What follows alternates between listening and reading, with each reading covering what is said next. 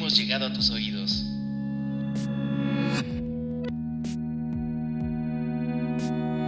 Desde las instalaciones de 23 Design, grabamos La Barra. Hola, bienvenidos a otro episodio de La Barra. Hoy vamos a hablar de un tema súper sangriento. Vamos a hablar de menstruación y de cómo la menstruación nos obliga a diseñar. Me acompañan en este episodio Carmen Murillo Hola. y Omar Tosca en los controles. Hola, hola. Y pues sin más empezamos. Eh, la, la menstruación, ¿cómo nos ayuda a diseñar? Bueno, para empezar, eh, la, la primera vez cuando eres una, una chavita y te baja, una se ve obligada a elegir qué producto vas a usar. ¿Cómo es esta experiencia? O al menos tú, Carmen, ¿qué nos puedes compartir respecto a la experiencia de cómo eliges qué producto para higiene íntima quieres usar? Sí, eh, como dices, es un proceso, pues, para el que no estás preparada y que es bastante complicado. A mí me bajó bastante chiquita, o sea, respecto a mis compañeras y a mis amigas, me bajó a los 10 años. Y pues sí, la primera vez fue como, pues fue como un shock bien grande. Yo había estado muy, muy enferma. Dos semanas antes se me, se me hincharon los ganglios así súper, súper fuerte. Y cuando me dieron de alta, ese día me bajó. Entonces prácticamente todo lo que yo tenía y de lo que me había enfermado en realidad era un desorden hormonal. Solo que pues no fuimos como un doctor tan sofisticado como que pudiera llegar a ese resultado, pero ese fue el resultado. Entonces, pues me acuerdo bien que era un sábado y le dije a mi mamá, mamá, ya tengo sangre. Y fue, su cara fue como, o sea, estaba muy sorprendida porque a mi mamá le bajó a los 14 años y a mi tía igual y a mí muy chica. Entonces fue muy choqueante para ella, o sea, se sorprendió un montón. Y me dijo, bueno, pues estas son las toallas que tengo y así se ponen y no sé qué. Me dijo, pero yo sé que están medio gordas, entonces mm, cuando quieras vamos al súper y eliges las que tú quieras. Es que yo voy a hacer el preguntón hoy. Sí. Omar acaba de levantar la mano para hacer una pregunta.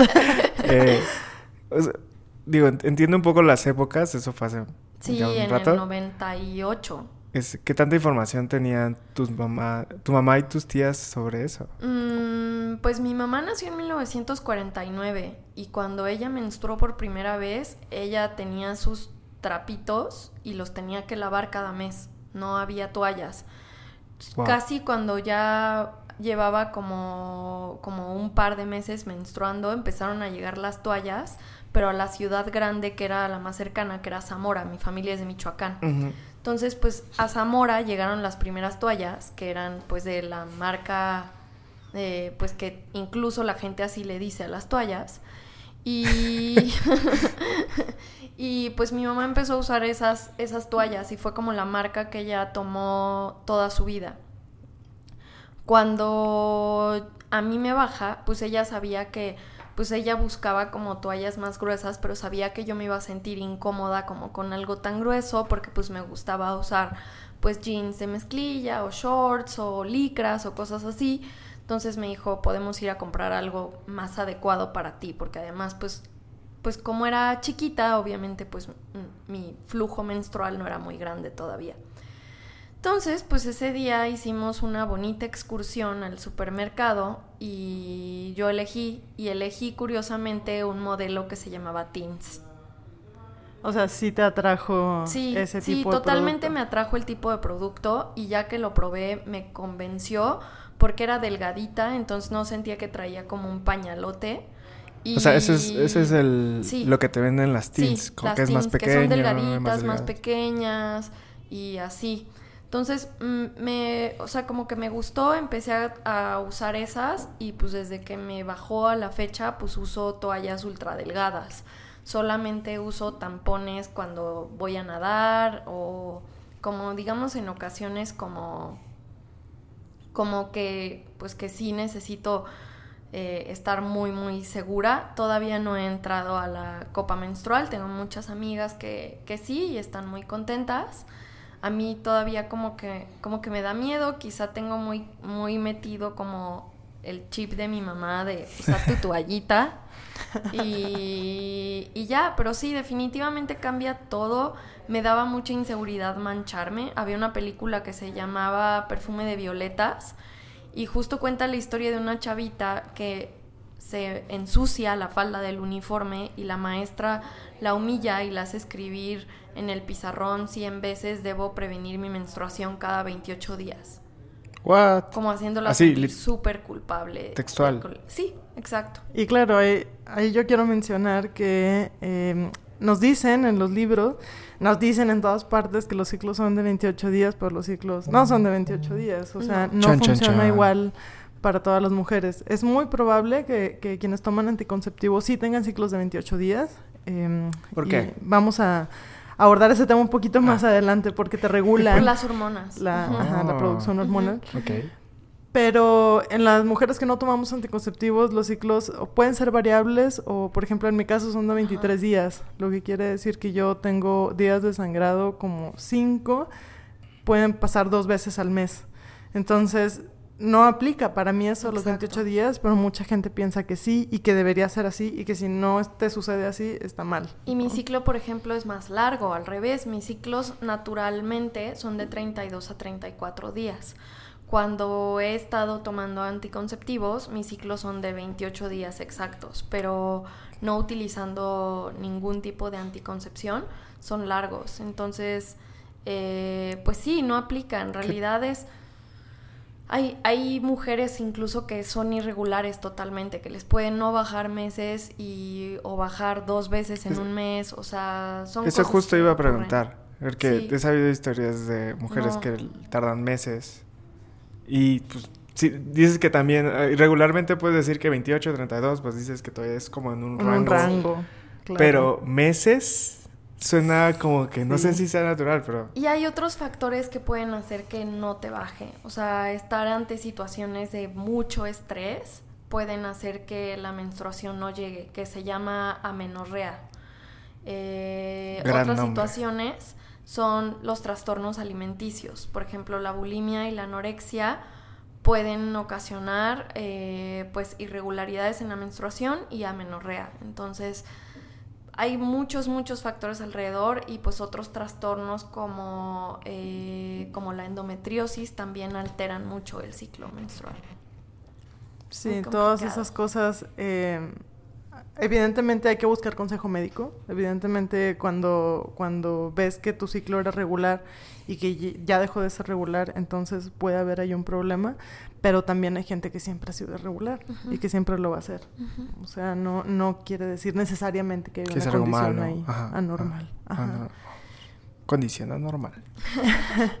Y bueno, regresando un, un poquito al, al punto del- de, los productos, yo creo que todas nos da- damos cuenta en algún momento que no, usa- no vamos a usar siempre el mismo producto. O sea, es una cuestión muy de prueba y error, muy de edades, muy de otras marcas. Puede ser que hayas usado una marca mucho tiempo y de pronto te das cuenta que ya no te sirve o ya no te gusta o por casualidad compraste otra y te empezó a gustar más y entonces cambias. ¿Qué lo define? La comodidad. Hay un montón de factores. Por ejemplo, a mí uno que me hizo cambiar de marca fue que la marca que yo usaba eh, tenía como, pues, como una superficie muy plástica, por así decirlo. Era la marca que usaba mi mamá, ¿no? Así como Carmen, mi mamá fue la que me dijo qué tenía que usar, ¿no? Y entonces me acuerdo perfecto que la primera vez que me bajó mi mamá solo tenía toallas nocturnas. Entonces es las toallas nocturnas, eh, para quien no las han visto, no las ubican, son mucho más largas de lo normal. Entonces sí sientes como que traes un pañal. ¿Por qué? Sí, son gigantes. Porque al dormir, como la sangre no escurre hacia abajo, sino que escurre hacia atrás, hacia la cama por la posición, Ah. entonces tiene que abarcar pues hasta... Pues O sea, no, no, no, no sé decir hasta qué altura, porque evidentemente todos somos distintas, pero todo el trasero, digamos. Para Claro. que no dejes el cuadro impresionista en. Que aún así como quieras lo dejas, porque dormir con toalla es exponerte a que se escape para todos lados la sangre. O Claro. sea, pero bueno, esa es la idea de las toallas, ¿no? Entonces por eso hay tantas variables, porque estábamos hablando de las teens, estábamos hablando Sí. de la nocturna. De las de flujo abundante, de las de... Bueno, con razón paso por ese tangas. es- Hay un... Ajá. tangas. Sí, Hay unas toallas especiales para tangas que tienen adhesivos en los lados y las puedes plegar sobre la, la tanga, las doblas atrás y entonces ya puede funcionar la tanga bien sin que se note Pero ahí sobre es tu un ropa. poco mejor, si ya traes tanga, mejor un tampón o la copita. Claro. Digo, pero el producto Pero ya existe. cada Sí, quien sí. supongo que se adapta mejor. Digo, un poco hablando de lo que decía Nat, todas esas variables son las que definen que haya tanta opción en el mercado. Y pues yo, yo recuerdo que mi, mi hermana y mi mamá a veces me mandaban al súper y entonces me decían, no, pues compra este, este y este. Y ya yo nada más las agarraba. No sabía qué eran, no sabía pero las agarraba y esa era la que llevaba. Claro. Y, y el problema era cuando no había la que quería, porque pues, eh, No o, o las llamabas o no sabía qué escoger. Oh, Dios, ese es un tema, es un temazo. Cuando las toallas que usas o el producto que uses no está donde vas a comprar. O sea, o cuando ya se acabó, cuando no es hay muy existencia. común que eso pase. Hay ciertos supers que tienen ciertas categorías y modelos, por llamarlo de alguna forma, y en otros super hay otros. Entonces sí se vuelve bastante complicada la compra. O sea, yo sé, por ejemplo, dónde puedo encontrar ciertas eh, toallas que me gustan y dónde no. O sea, entonces ya sé que cuando hago súper de, de toallas o de productos de, pues, para la menstruación, pues tengo que ir a un súper o a otro para poder encontrar lo que, lo que quiero. Entonces es, es luego medio... ah. Y así regresamos a la cuestión de que hay que planear. Hay que planear dónde vas a comprar las cosas que necesitan, porque no es nada más el producto que usas. De hecho, usamos distintos productos para cada momento del ciclo. O sea, no solo del periodo, sino del ciclo. Es bien común que cuando, em, no sé, a medio ciclo o cuando estamos más o menos cerca de la ovulación, usemos pantiprotectores. Cuando estamos en momentos ligeros de la menstruación, también. Em, en mi caso, por ejemplo, desde hace un año y, y algo, yo estoy usando la copa menstrual.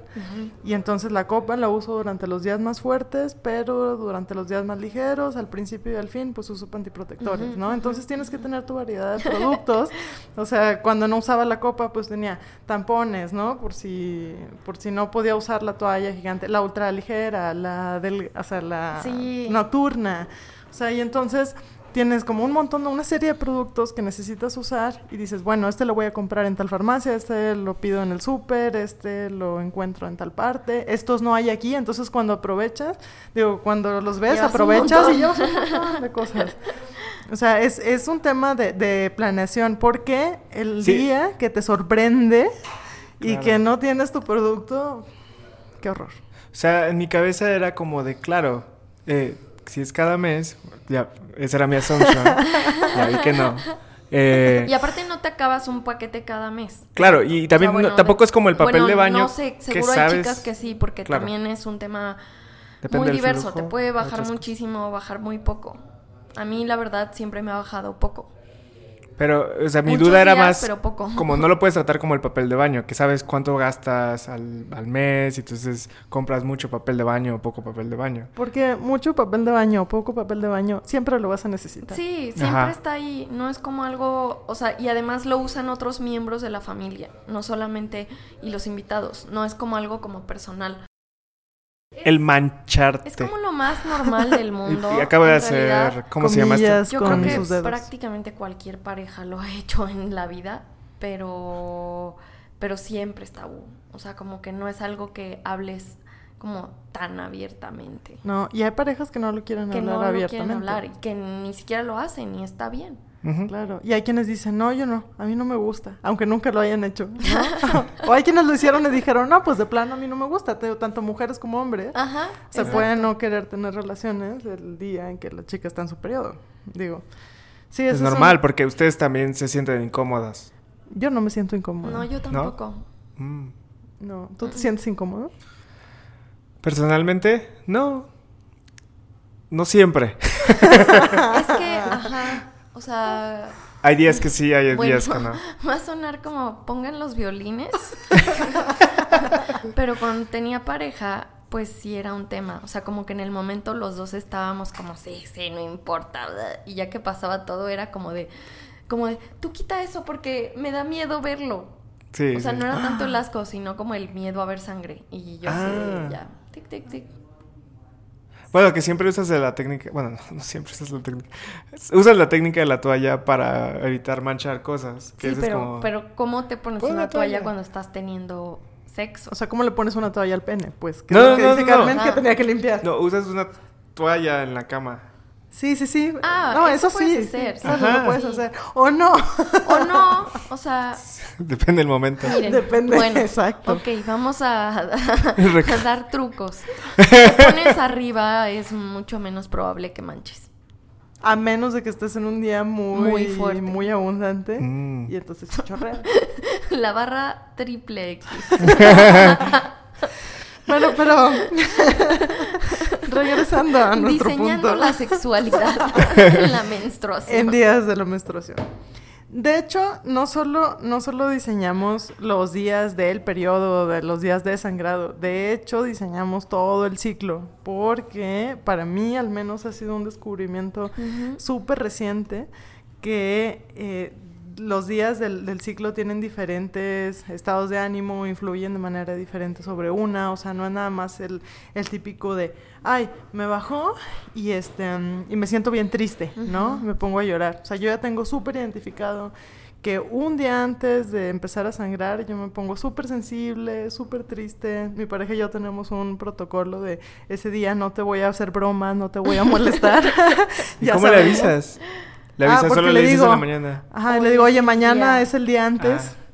Y entonces me dice, ah, bueno, entonces aquí Se no activa hay- el protocolo. Ajá, exacto. no Código broma. rojo, código rojo. Código naranja, porque todavía no es rojo. Ajá. Ajá, pero, pero contrario a lo que yo hubiera esperado, después de un tiempo de observarme, me di cuenta que el primer y segundo día de mi periodo me sube muchísimo la libido. Y eso es algo que dicen, ay, sí, eso pasa durante la ovulación. A mí no me pasa en la ovulación.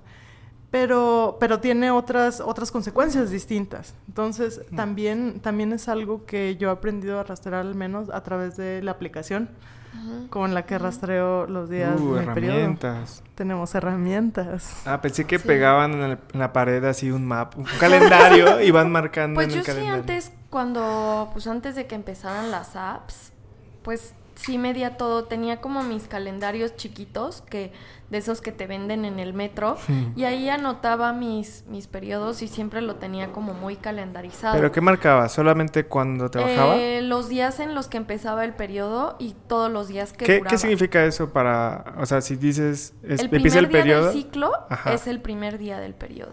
Es el ¿Qué primer día que sangras Ah, el ok, mes. ok. Ajá, ajá. Ok. Entonces, a partir de ahí, pues ya cada es día uno, día dos, día tres. O sea, a, a mi mamá, por ejemplo, le bajaba solo tres días. Pero a mí, desde que tengo memoria, me baja entre cinco y seis. O sea, mucho más que a ella.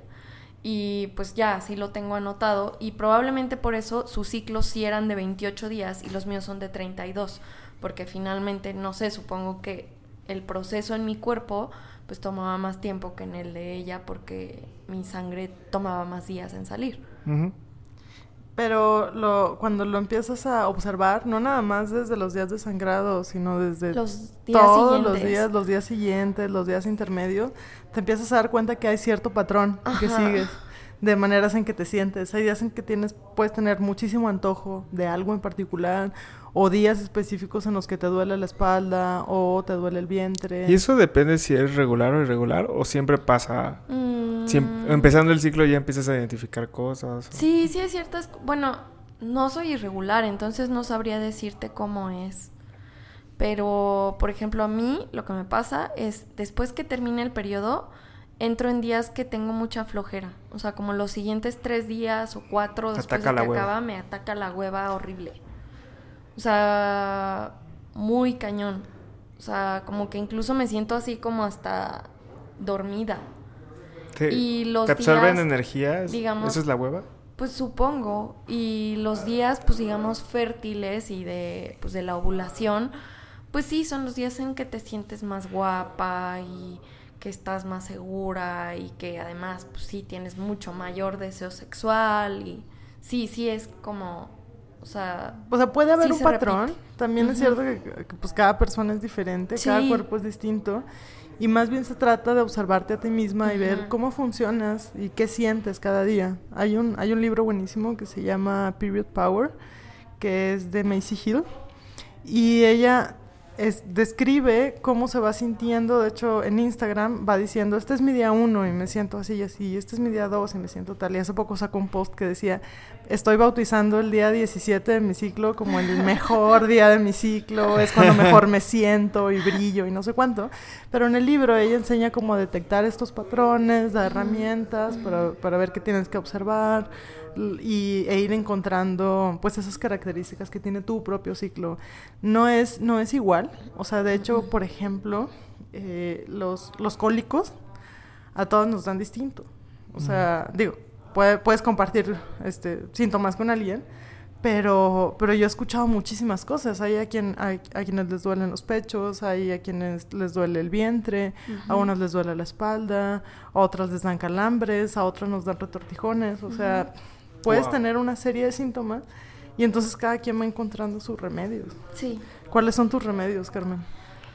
Pues mm, generalmente antes sí tomaba como, pues, no sé, como el cincol o cosas así. Ahorita, hace, hace poco, eh, una amiga empezó a vender productos derivados de cannabis.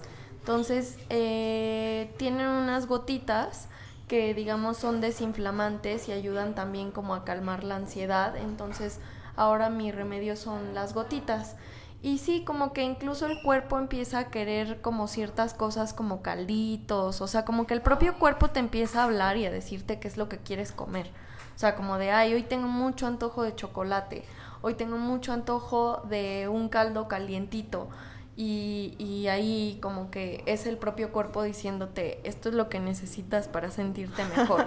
y también hay cosas que repeles. Sí. O sea, de pronto dices, no, hoy no quiero pan, ni por equivocación, porque por sí estoy bien inflamada y, no me va a caer con bien. esto no me va a caer nada bien. Sí, eso es, eso es muy cierto, empezar a escuchar al cuerpo para saber qué necesitas para sentirte mejor. Ahora, digo, también hay... hay Mm, varios tipos de condiciones, digamos, que hacen que los cólicos te den más o menos fuertes, ¿no?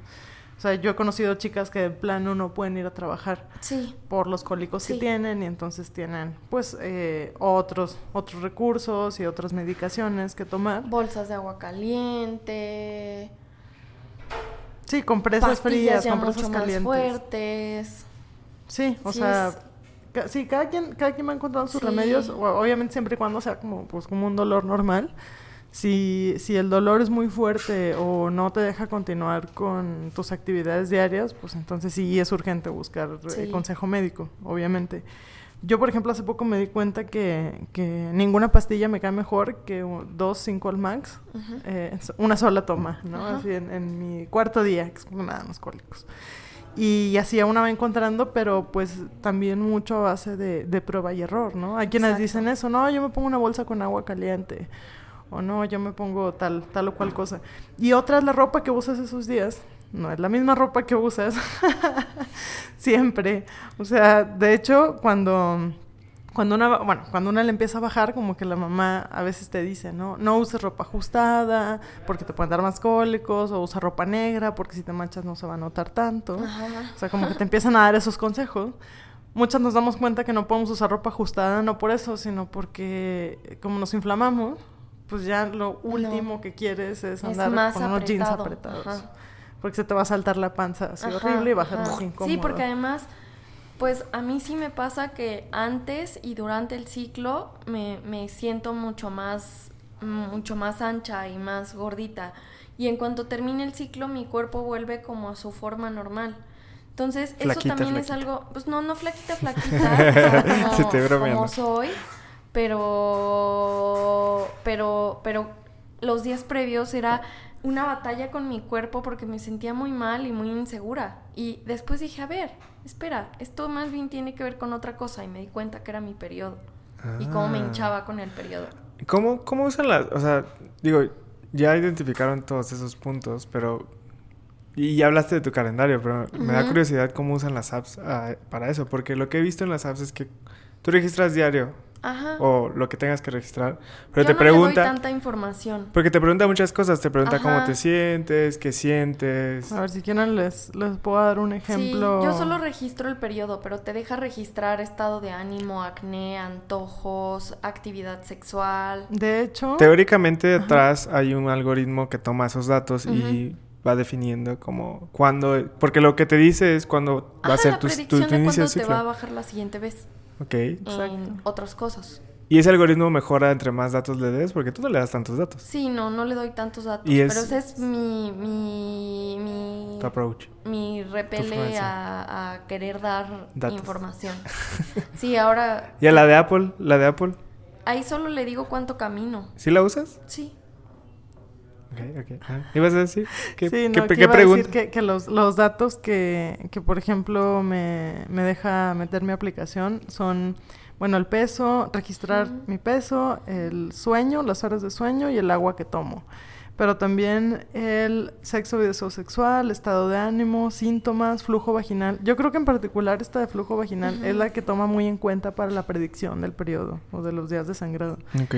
Y otros, ¿no? Que si andas de viaje, que si estuviste muy estresada o estás enferma o tomaste alcohol, porque sabe que eso también puede interferir en los síntomas. Ujú. O sea, Influye, todo eso si te duele la cabeza pero no tomaste alcohol, entonces lo compara con otra data que le diste Ajá. y puede predecir más o menos Mm. en qué momento de tu Y de ciclo hecho cuando estás. te está bajando y tomas alcohol se corta un poquito. Y luego ya cuando tu cuerpo Ah. se desintoxica te vuelve te sigue bajando normal. Bueno, O sea, eso a me mí- pasa a mí. A mí me bajaría todo el tiempo entonces. Se O sea, te cortaría todo el tiempo. Se corta. Sí, sí, se te cortaría todo el tiempo por borracha. Por borracha. Soy una borracha. Mm, no, pues bueno, em, se- va- cerramos esta primera parte.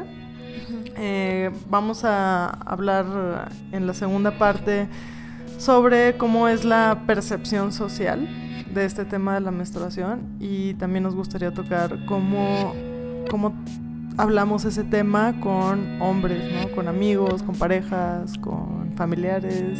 Cof, cof. Para eso estoy. Así que regresamos en un momento. Hoy voy a ser del hombre. El hombre, Soy el hambre. el hombre.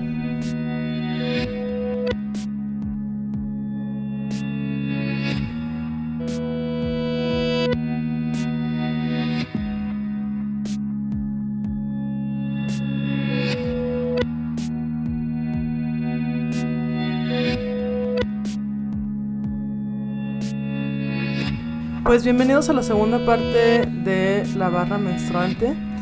Eh, ya en esta grabación nos acompañan otros invitados. Primero presento a Belén. Holis, ¿cómo están? Nos acompaña una Belén más. Hola, ¿qué tal? Tres en realidad. Desde Belén. Quien se acaba de reír es Carmen Murillo. También nos acompaña Arturo y María. Hola.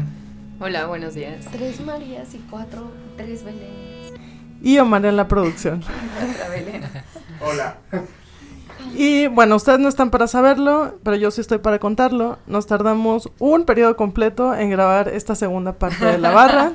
Ahora es la barra matutina, cambiamos las chelas por cafés.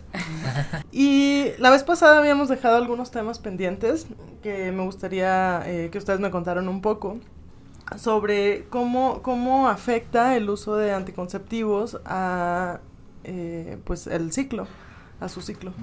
Uy, los primeros meses no es tanto, o sea, ya en la barra pasada les conté que mis ciclos eran muy largos, o sea, como de 32 días, o sea, un poco más de lo normal.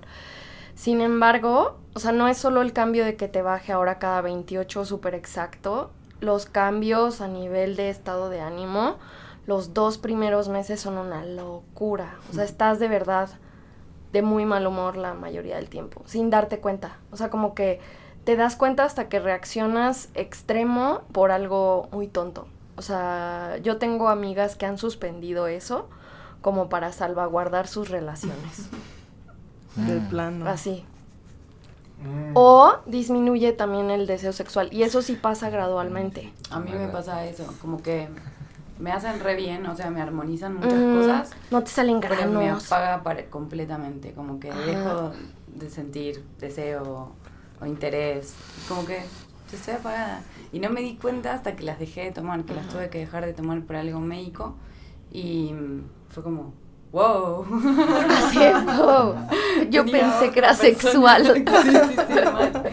Muy loco. Sí, sí, con el anillo pasa eso, o sea, a una amiga le pasó, a mí me pasó con el parche y a, y a mi amiga la que suspendió fue con las pastillas. La gr- gran ventaja, al menos en mi caso, es que la piel se me regularizó bastante, o sea, me dejaron de salir granos, o sea, de hecho cuando tienes acné, uno de los primeros tratamientos que te dan son anticonceptivos, igual que cuando tienes eh, ovario poliquístico, Mm. eso yo lo tuve hace muchos años cuando estaba muy teenager y me mandaron anticonceptivos. Y, y sí, o sea, como que te ayuda como a todo eso, pero a nivel estado de ánimo, cuando era muy chica no lo noté, porque pues a esa edad pues todavía estás con demasiadas emociones ocurriendo, pero ahora sí sentí como, o sea, como que de verdad sí estás de muy mal humor y ni siquiera entiendes por qué.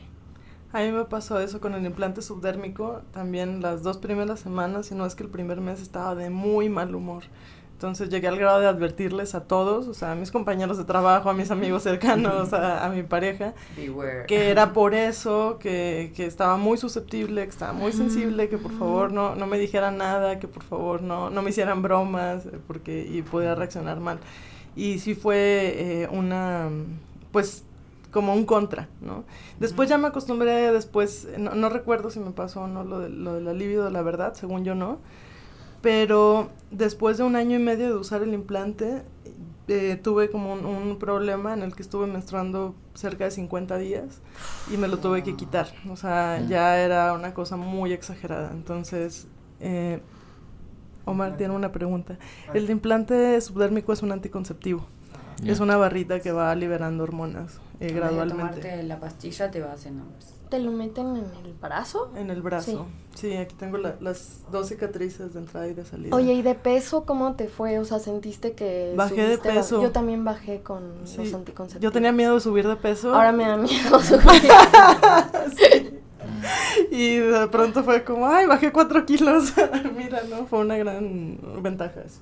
Algo que es importante sobre los anticonceptivos es que el efecto es distinto en cada una, ¿no? Cada una tiene como su ciclo y su ritmo hormonal, entonces cada tipo de anticonceptivo te puede pegar distinto. Y lo que me parece muy loco es que algunos de estos síntomas que estamos charlando no están oficializados, como que puedes ir a tu ginecólogo, ginecóloga y que te diga, como, no, eso del alivio, no, eso es un invento tuyo. A mí me pasó, como, bueno, y fui como a tres ginecólogos distintos y recién la última me dijo, eh, no, sí, es normal, es parte de los síntomas, pero ni siquiera a veces aparece en, en, en los síntomas que te pueden provocar el medicamento, en las instrucciones. Como que es algo que hablamos poco, compartimos poco y es súper importante saber que, nada, muchas tenemos síntomas muy variados y son síntomas muy, muy fuertes. Y muy personales también. Ajá. Pero, y por ejemplo, ¿qué haces cuando no tienes el acceso a un ginecólogo o ginecóloga? Uy, Porque no sé si es el caso de muchas mujeres. Debe ser el caso de muchas mujeres. Sí. Y probablemente muchas tampoco tengan acceso a internet. ¿Qué haces? Pues la verdad es que muchos de, de esos conocimientos o de, de esas cosas a las que tenemos acceso nosotros ahora Ujú. se transmiten pues de otras mujeres, o Sí. sea, de tus amigas, de tu mamá, ¿no? De tus tías. Sí, hay la apertura suficiente para hablar de esos temas, porque de hecho hablábamos también de cómo de cómo no, no todas las mamás fueron así tan abiertas como para explicarnos por qué estábamos menstruando, eh, a qué se debía, cuánto iba a durar, qué tenías que hacer, sino simplemente era como un que nadie te vea, que nadie te huela, ponte esta toalla y procura no mancharte, ¿no? Y ponte ropa floja para que no se te note. Entonces, probablemente muchas mujeres no tienen, no tienen acceso ni a recomendaciones de ginecólogos, probablemente no tienen acceso a anticonceptivos, probablemente no tienen acceso a información suficiente. Y pues bueno, ese es un riesgo, aumento Sí, del riesgo. Ni siquiera saben qué les está pasando. En muchos casos. O sea, en muchos casos no saben ni qué les está pasando. Ah, ¿no? ¿O no sí, sabes es un qué? tema como, bueno, no sé ahora, quizá de eso puede tener más información ustedes, o sea, Belén y Belén. Pero, por ejemplo, mi mamá fue muy abierta en explicarme todo el proceso biológico, cuántos días iba a durar, por qué me pasaba, todo, todo, todo, pero una vez que lo hablamos no lo volvimos a hablar nunca más. Wow. O sea, me explicó todo de pe a pa, que era biológico, que era tejido, que se preparaba para que pues tuviera un bebé y como no había un bebé pues salía de mi cuerpo y que iba a pasar cada mes y que me tenía que poner así la toalla y que era normal y que menstruaba porque estaba sana, todo eso, pero luego jamás lo volví a tocar. O sea, fue como, ok, te voy a explicar todo, pero una vez y Ajá, pero por ejemplo, ¿qué tanto podías retener de una sola vez que te lo explique? pues ¿No es como algo por consta- suerte, constante? mm, por suerte, como que mi mamá, pues es que mi familia es muy conservadora, entonces hablar de temas sexuales no era algo normal. Lo que sí pasaba es que en la escuela nos empezaron a dar educación sexual y ahí sí nos resolvían como muchas, muchas dudas. Era una escuela católica, entonces fue como muy raro que lo dieran, pero a la vez fue muy bueno porque pues pudimos aprender eso bien, o sea, pudimos aprender por qué era, sí te metían cosas de que la primera vez y el amor romántico y de que si hacías el amor era por amor, pero pero Que eso da para otro episodio. pero pero nada más, o sea, como que estuvo bien esa parte. Y cuando me empecé a sentir mal, que tenía muchos dolores menstruales, mi mamá sí me llevó al ginecólogo rápido. Y fue cuando me encontraron los ovarios poliquísticos. Wow. Wow. ¿Cuántos años tenías? 16, 17. Wow. Ujú. Muy, muy joven. Fue súper incómodo porque mi mamá me dijo, pero ¿qué hago? Me quedo adentro contigo, escucho la consulta, me salgo y yo, salte, salte, salte, yo no quiero que escuches nada. Porque pues, eh, eh, pues, no sé, o sea, como que creía que era un tema pues muy privado y si me iban a preguntar como cosas que no quería que mi mamá supiera todavía, Sí, pues claro.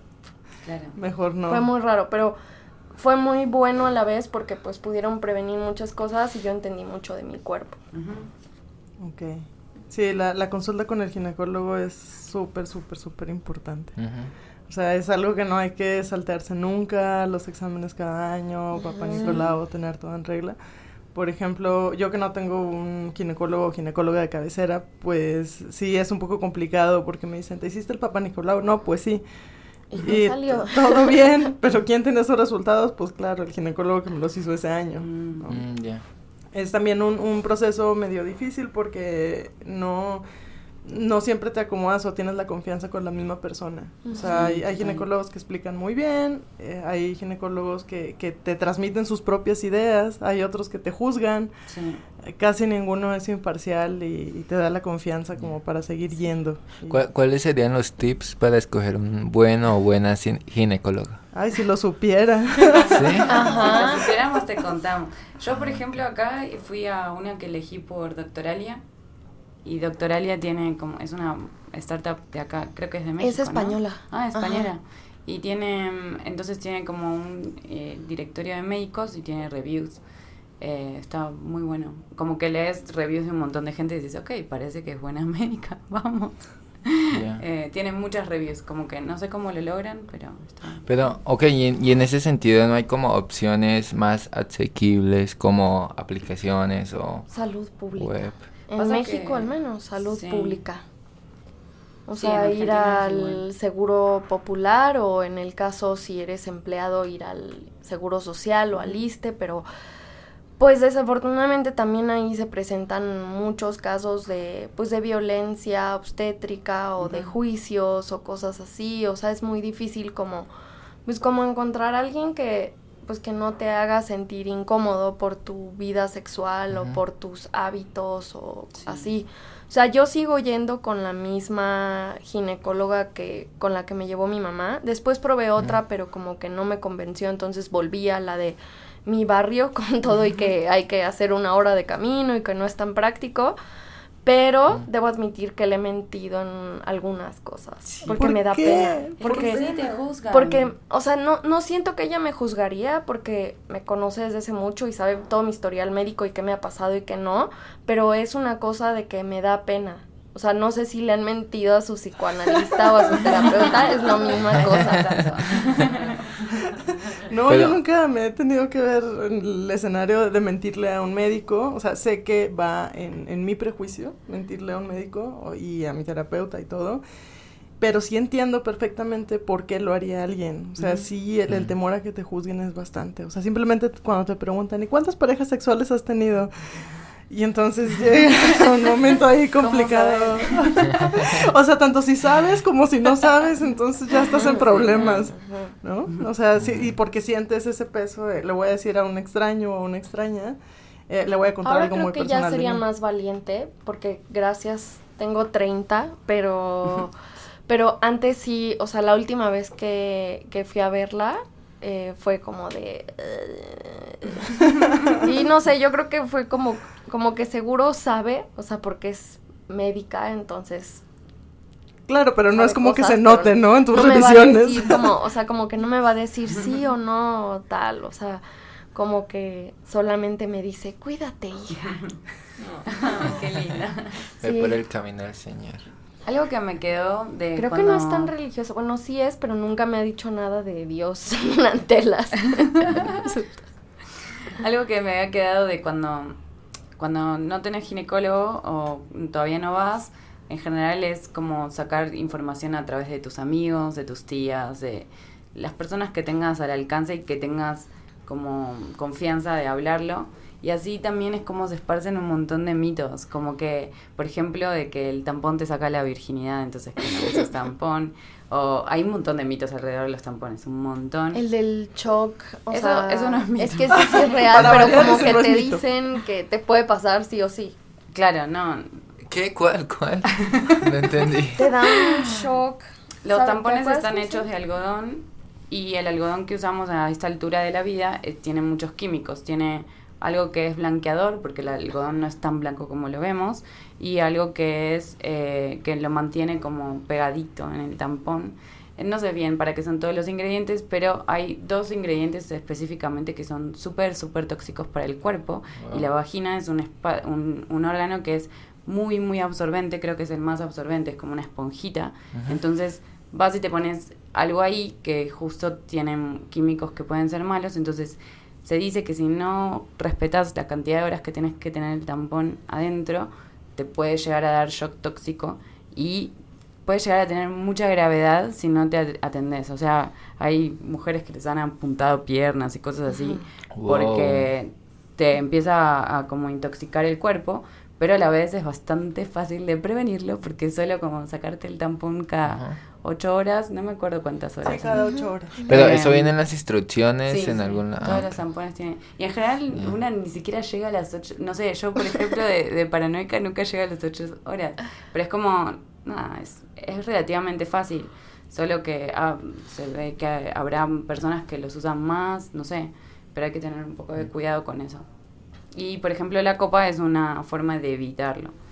Pero así como hay cosas que pasan de verdad con los tampones, hay un montón de mitos, como que si lo usas siendo virgen te saca la virginidad, o mm, hay muchas mujeres que ni pueden usarlos porque son muy, como que les molestan. Eh, O que, o que simplemente no pueden con la idea de ponerse un tampón. sí, total, como ni siquiera lo intentan porque hay que tocarte un poco, conocerte. Eh, y después volviendo a lo de los mitos, hay muchos mitos alrededor de el ciclo menstrual y cómo y la fertilidad y que si tenés relaciones en esta época, en esta ventana, todo bien. A veces las apps lo refuerzan un poquito. Y, y nada, eso hay que tener mucho cuidado porque cada ciclo es re distinto. Eh, entonces hay también un montón, o de la luna, tipo, pueden, o sea, imagínate que le preguntaste a tu tía o a tu abuela porque no tenías otra fuente y te tiraron unos mitos así súper fuertes. Y, y por ejemplo, esos temas y el ciclo y los tiempos para hacerlo y no hacerlo, como que tanto se discuten con sus parejas. Porque a veces eso es algo que, al menos yo se lo he como dejado a, a mi pareja para, no sé, para que ella piense en eso. Y no, no sé en qué momento como preocuparme por, por el ciclo de ella y cosas así. Pues Más. muy, muy importante. O sea, creo que no, no todas o todos, no todes, tienen el hábito de, de hablar esto con sus parejas, muchas veces la, la propia persona menstruante no sabe cómo el ciclo puede afectar, afectarla a ella misma o afectar a la pareja.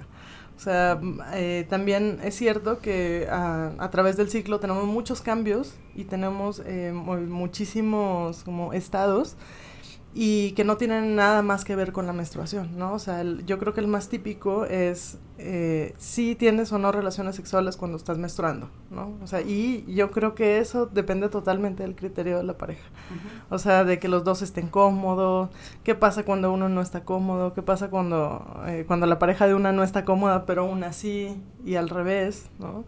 Creo que eso tiene, eh, o sea, tiene más implicaciones como de, de gusto, pero, por ejemplo, y algo que quiero comentar así como, como que aprendí hace poco, que nunca me había puesto a pensar, es que en cierto momento del, del ciclo, durante la ovulación, el, el fluido vaginal está muy elástico y como muy presente, por así decirlo, muy elástico y sí, como muy resbaladizo.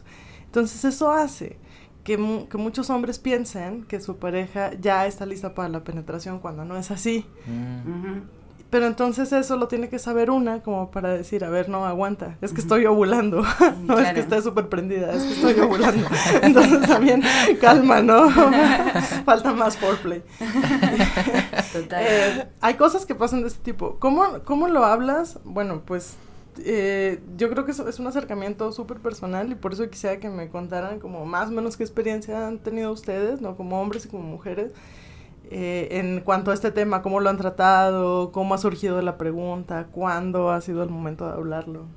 No solo con parejas, sino con, con hermanos, con amigos, o sea, con, no sé, con quien quiera que lo hayan hablado. Yo creo que en los últimos años, sobre todo, lo hablo con... Arturo nos mira. Ahí sacando mi libreta de apuntes.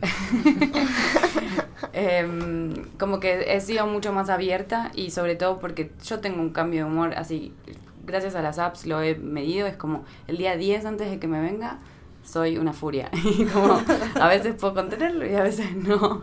Y, y me ha repercutido en, en pareja, en, con amigos, en el trabajo, como que eh, tengo un nivel de sensibilidad que es muy difícil de transmitir y explicar y, y yo trato de decir como me está pasando esto y me ha pasado de las dos cosas. Gente que me comprende, que me diga, todo bien, vamos, tomémonos un tecito, todo va a estar bien. Eh, y gente que como que no te entiende y, se saca de onda y puede escalar un poco como una discusión o un, un conflicto por, por eso. Eh, para mí en, a veces es como muy natural decirlo, pero me he encontrado con todo tipo de reacción del otro lado. Sí, que eso también es es un tema. ¿no? Sí. Hay gente que está muy abierta a escuchar, hay gente que no quiere saber nada de eso. Sí. A mí me pasó una vez con un, un padawan que tenía en un, en un trabajo. sí, porque era mi padawan. Suele ser padawan. Eh, tenía muchísimas dudas sobre la menstruación, pero muchísimas. O sea, pensaba, por ejemplo, que, que nosotras decidíamos cuándo liberar el sangrado. O sea, esa era como, como el, toda la vida él pensó que, que eso se podía hacer. No mames, si lo pudiera decidir nunca saldría. como, mm, no, hoy no. no, o sea, él pensaba como, ah, van al baño y ahí liberan el sangrado. Entonces, a, a raíz de, de, eso, empezamos a hablar. Él estaba muy abierto a escuchar, tenía muchas preguntas y éramos o, otra compañera y yo, que hasta en algún momento sacamos una, una toalla, una toalla sanitaria como para enseñarle por qué no era tan cómoda de usar, que si el material estaba muy mm, plástico te podía lastimar y que, o sea, cómo, cómo era dormir con una toalla, cómo era andar caminando con una toalla, que si las nocturnas, que si los protectores y tal. Estaba fascinado y, es, y hacía muchísimas preguntas y lo que sí me di cuenta es que conforme nosotros hablábamos de eso y el grupo de pláticas se hacía más grande, se unían más y más mujeres, pero no más hombres. Y eso me llamó mucho la atención porque había por ahí otro chico nada más escuchando, o sea, así como chismoseando, y las mujeres todas respondían preguntas, ¿no? Así como, ah, no, a mí me pasa esto, y a mí me dan los cólicos así, wow. y yo me siento de tal modo y tal. Y todas querían, tener muchas ganas de compartir, pero solo un hombre estaba dispuesto a escuchar. Y nunca me había pasado hasta ahora que una, que una pareja tuviera como el interés de ver qué, qué podía hacer como para que yo me sintiera más cómoda. Como que antes mis parejas eran como, pues simplemente no hablaban de eso. Sí. O sea, era una cosa de, ah, es algo que les pasa a las mujeres y ellas sabrán cómo arreglarlo. Sí, total. O sea, a lo mejor no estaban cerrados a, no sé, si yo necesitaba unas toallas, pues a traérmelas del súper, pero no preguntaban más. O sea, no. Y, y me pasó hace poco, eh, pues mi pareja tiene 44 años, que cuando empezamos a salir tuvimos esa conversación, la- una larga conversación al respecto, y me dice, no puedo creer que en mis 40, 41 años, ¿no? Que tenía entonces, nunca haya hablado de esto con una pareja. O sea, dice, hay muchísimas cosas que yo no sabía y que no tenía ni idea. Entonces, como que siento que falta curiosidad, apertura, Sí. ¿no? Sí, nos hace como que somos más mostramos algo vulnerable, como que una espera ser entendida un poco, pero como que creo que solo empezar a hablarlo hace muy bien, ¿no? Como sacarse el tabú. Estamos muy reflexivos. Entonces, ¿qué podrían hacer las mujeres para impulsar un poco la charla con los hombres? ¿Por qué las mujeres? O bueno, entonces, eh, sí. ¿Saben también? Sí, es es, molesto hacia el otro lado cuando cualquier cambio de humor lo atribuyen a la Uy, menstruación. eso es lo peor. Sí. Como, Es como- "Ay, ¿Qué te pasa? ¿Te vino? Es como, vato, no, no. Lo o sea, peor. simplemente eres un sorete. Exacto. Creo que podrían hacer más, yo creo que hablar más abiertamente del tema. O sea, no ocultarlo. Sí, Sí, estar abiertos. Ajá. Sí, porque muchas veces también una como que se guarda de decir las cosas o te ofendes cuando te preguntan, ¿no? O sea, si de repente alguien hace poco me preguntó como, ay, ¿y esa enfermedad no coincidió con tu ciclo o con tu periodo, algo así? Y casi me ofendo. ¿no? La, la norteña dentro de mí casi se ofende. Y, y dije, no, ¿por qué? Y entonces le contesté, no, para variar, ¿no? ¿No? O sea, creo que también una debe prestarse más como a, a hablar del tema y a, mm, pues sí, a compartir. Finalmente a compartir la experiencia. Me gustó lo que decías de la curiosidad, Sí. como que estaría bueno, eh, estar re divertido tenerte acá, Artu, porque tenés buenas preguntas y, y tenemos un montón de información para responderte. Como que mm, creo que es eso también de parte de las parejas, de los amigos, de cómo te puedo ayudar, cómo te puedo entender mejor, es un, po- un poco tener curiosidad y preguntar. Pues muy bien, pues muchas gracias por, por compartir sus experiencias y tus preguntas, Arturo, con nosotros. Es que, es que iba a dar un anuncio. ¿Cuál es el O sea, sé que hay muchas que nos están escuchando, muchos y muchas que van a querer, muchas, Muchas. que van a tener preguntas, entonces pueden enviarnos preguntas a través del WhatsApp o el Telegram. ¡Wow! ¿Y Les vamos a el ¿Cuál responder. es el número? ¿Ah? ¿Cuál, ¿Cuál es el es el número? número? En, en Twitter está la liga, eh, que no hay un número. Es que no me lo sé. Según yo hay número, pero ya luego lo ponemos ahí en los... en Va notas. estar, va a estar pineado. Sí, va a estar Y si no, por redes Ok. sociales, por Cualquier Twitter, lugar que quieran, saben, donde nos hayan encontrado. Felices de responder. Sí, por cierto, yo en Twitter y en Instagram estoy como arroba natsluna. Eh, yo soy Benji Bell en Twitter y Bel Ceballos en Instagram. Carmen Murillo V en Twitter y Carmen.murillo V en Instagram. Eh, ATT, eh, Arturo, atentamente Arturo con el diminutivo en todo lado. en todo lado. Atentamente, Arturo. Pues muchas gracias. Continuamos con el próximo episodio de La Barra. Chao. Chao. Hablen con sus Bye. amigas. Sí. Nos vemos en el periodo. En el próximo ciclo. Hasta el próximo ciclo.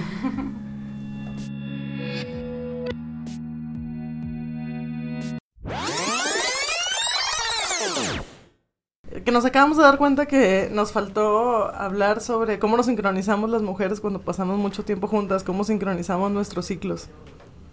Y muchas veces no es porque una sea la alfa. Casi siempre la que lleva la pauta es la que tiene anticonceptivos.